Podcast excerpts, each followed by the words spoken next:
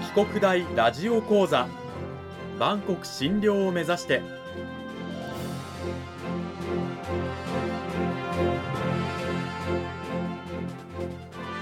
番組タイトルにあるバンコク診療とは世界の架け橋を意味する言葉です。この番組はアジアの十字路に位置するここ沖縄にある沖縄国際大学で日々どのような研究や教育が行われているのかを発信していく番組です。案内人はラジオ沖縄アナウンサー小橋川響が務めます。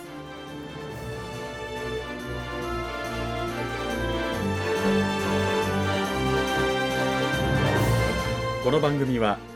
沖縄国際大学の提供でお送りします。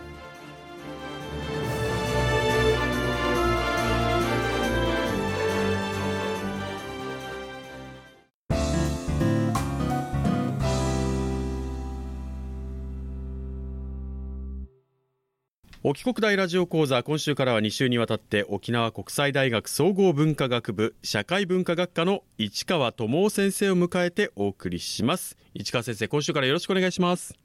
よろしくお願いします。さて今週の内容に入っていく前にまずは先生あの自己紹介の方からお願いいたします。はい。沖国大の社会文化学科で日本の歴史を教えている市川と言います。出身は横浜なんですけれども縁が沖縄に来まして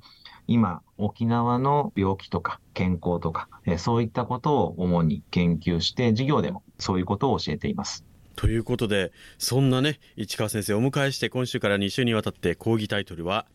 健康と病気の歴史と題してお送りしていきます。なんだかちょっと壮大なね、テーマになっているんですけれども、そもそもあの、健康という状態っていうのは、まあ私たちがイメージするのは病気にかかっていないとか、怪我をしていないというイメージがあるんですが、健康って先生、まずどういうふうな状態のことを言うのか、そしてどういうふうにそれが測定されてきたんでしょうか？はい。健康というのは WHO の定義がありまして、これは肉体的、精神的、社会的に良好な状態であるっていうふうにされていまして、特に病気にかかっていないというだけではダメですよっていうことなんですね。まあ、健康というとね、今あまり聞かないですけど、昔は健康有料児なんてね、言葉もあって、もうそういったことも表彰も昔はされてたんですよね。はい。この健康有料児の表彰というのは歴史がありまして、戦前、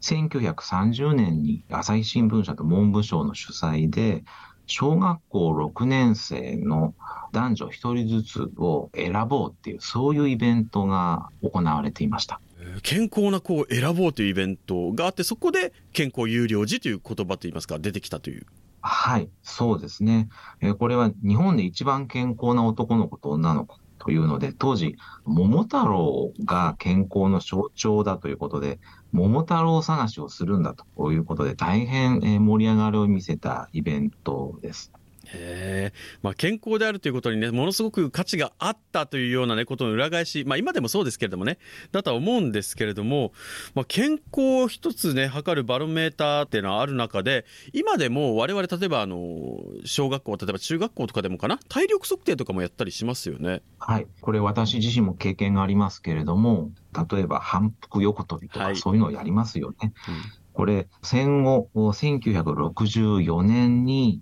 文部省が始めたもので、現在にまで項目の多少変更あるんですけれども、やっぱり健康っていうのはやはり体力だという発想があるんだと思いますけれども、長らく行われていますね。まあね、例えば握力であったりとか、こう体の柔らかさであったりとか、瞬発力とか、いろんなことを測るということなんですけれども、まあ、今でも続くそういった体力測定がある一方で、もう廃れてしまったのは、例えば戦前戦中の徴兵検査も、あれも一種の、まあ、健康を測るものですよね。はい。まさに、これは20歳の男性という限定はつくんですけれども、これは明治の初期から日本国内にいる男性は全員健康診断を受けるという性格のものでした。沖縄でも1898年からこの徴兵検査というのは実施されていました。そうやって人の健康を測定してきたという日本の歴史がある中でじゃあ沖縄独特の何かこう健康を図るようなイベントとか行事みたいなものって先生あったりしたんですか？え、それが今日お話ししたいと思っている全流赤ちゃんコンクールという、これは1歳児の赤ちゃんを表彰するっていうイベントですね。全流ということは全琉球というね、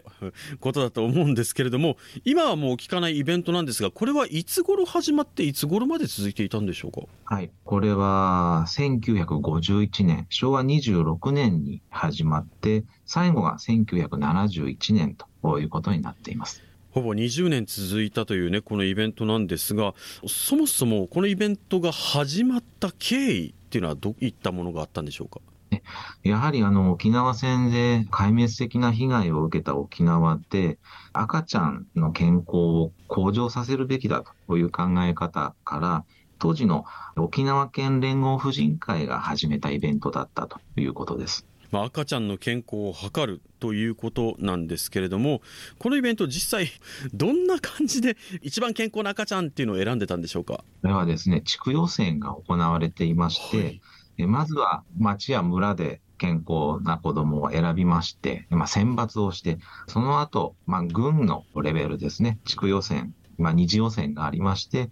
そしてその代表たちが那覇で行われる最後の本戦に参加をすると、そういう仕組みだったようです。非常に規模の大きなイベントだっていうのが今のね先生の簡単な説明だけでも分かったと思うんですけどこれを続けるには婦人連合会だけではかなり難しいのではないかなと思うんですけどいろんな団体が協力したり講演したりってこともあったんですよねきっと。はい。県内の様々な企業が講演のような形で資金を提供したり、うん、それから一番大きかったのは琉球新報社が婦人連合会とともに主催団体に加わったとことだったようですね。その赤ちゃんを選ぶにあたってコンクールの中で、まあ、テーマといいますか目的としていたことっていうのは改めてどういったことがあったんでしょうか？えこれは育児知識の普及ということですね。当時まだ育児書などもそんなに出回っていませんでしたので、いかにこう科学的な育児をするのか。当時の新聞を見ていますと、合理的な育児というものを推奨するんだということがものすごく言われています。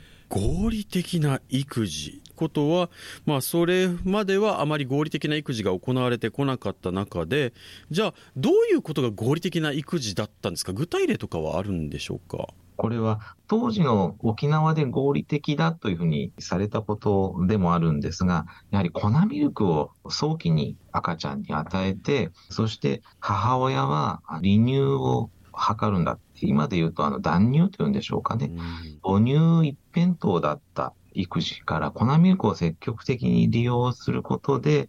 赤ちゃんの体力というものも向上させることができるし、お母さんも早めに仕事に復帰していくことができるんだというようなことが、ものすごく評価されていたようです。なるほど。やっぱりその粉ミルクの普及推進の背景にやっぱこうね、お母さんのおっぱいで育てるのがいいんだ。これが一番良いんだっていうような多分考え方もあったんですけど、そうじゃないんだよということで、育児知識の普及を図っていったということで、51年から71年までの大会が行われた中で、まあ、これが20年で幕を閉じたっていうことは、その中でやっぱりそういったある程度、育児知識の普及というものが進んだということなんでしょうか？はい。例えば、1967年には、当時としては大ベストセラーになった育児の百科という松田道夫という人が書いた育辞書があるんですけれども、こういったものが刊行されたりとかですね、その気になれば図書館で必要なことを調べることができるみたいな情報へのアクセスがやはり容易になったということが非常に大きいんじゃないかと思います。なるほどそうやっていく中である程度全流赤ちゃんコンクールの目的が達成された中で20年でイベントは幕を下ろしたということなんですがじゃあ逆に、それ以前の科学知識に基づかない、まあ、いわゆる非合理な育児っていうのには、どういったものがあったんでしょうか？はい。これも赤ちゃんコンクールの審査をしていく中で分かったことなんですけれども、沖縄の民間医療、あるいは伝統医療と呼ばれるようなものが戦後の沖縄でもやはり根強く残っているということでした。うん、代表的なものとしてはですね、遮血と呼ばれる血を抜くものがあるんでですね。沖縄の言葉で言うと、ブーブーというふうに言っていたようです。はあ、血を抜くって、これど、どういうふうにやるんですか？えこれ、具体的な作法がありまして、血を抜きたいところをカミソリでちょっと、あの、切開しておいてですね。で、あの、竹を輪切りにしたものを使用すると。そして、アルコール度数の高い泡盛を垂らして火をつけますと、その竹の中が真空になりますので、血をこう吸い出すことができるという、そういう仕組みだったようですね。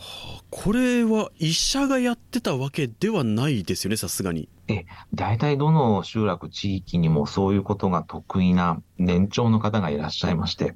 で、その助言に基づいて行うということだったようです。これはやっぱりこう科学的な根拠にも基づかない、まあ、伝統医療といいますか民間医療だったので、これも問題視されていたわけですね。はい。その他にも何かこう、まあ、伝統的な医療とか、まあ、考え方みたいなものっていうのはあったんですか？育児に関しては。え、これは赤ちゃんコンクールが始まった直後なんですけれども、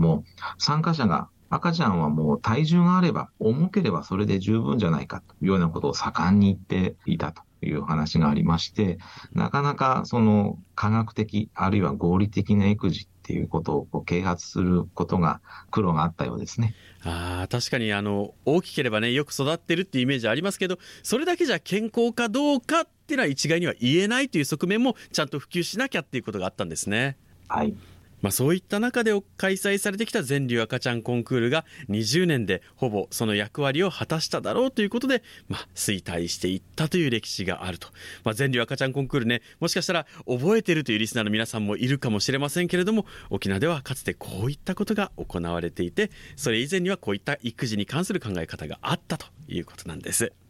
この時間は沖縄国際大学総合文化学部社会文化学科の市川智夫先生にお話を伺いました市川先生どうもありがとうございました。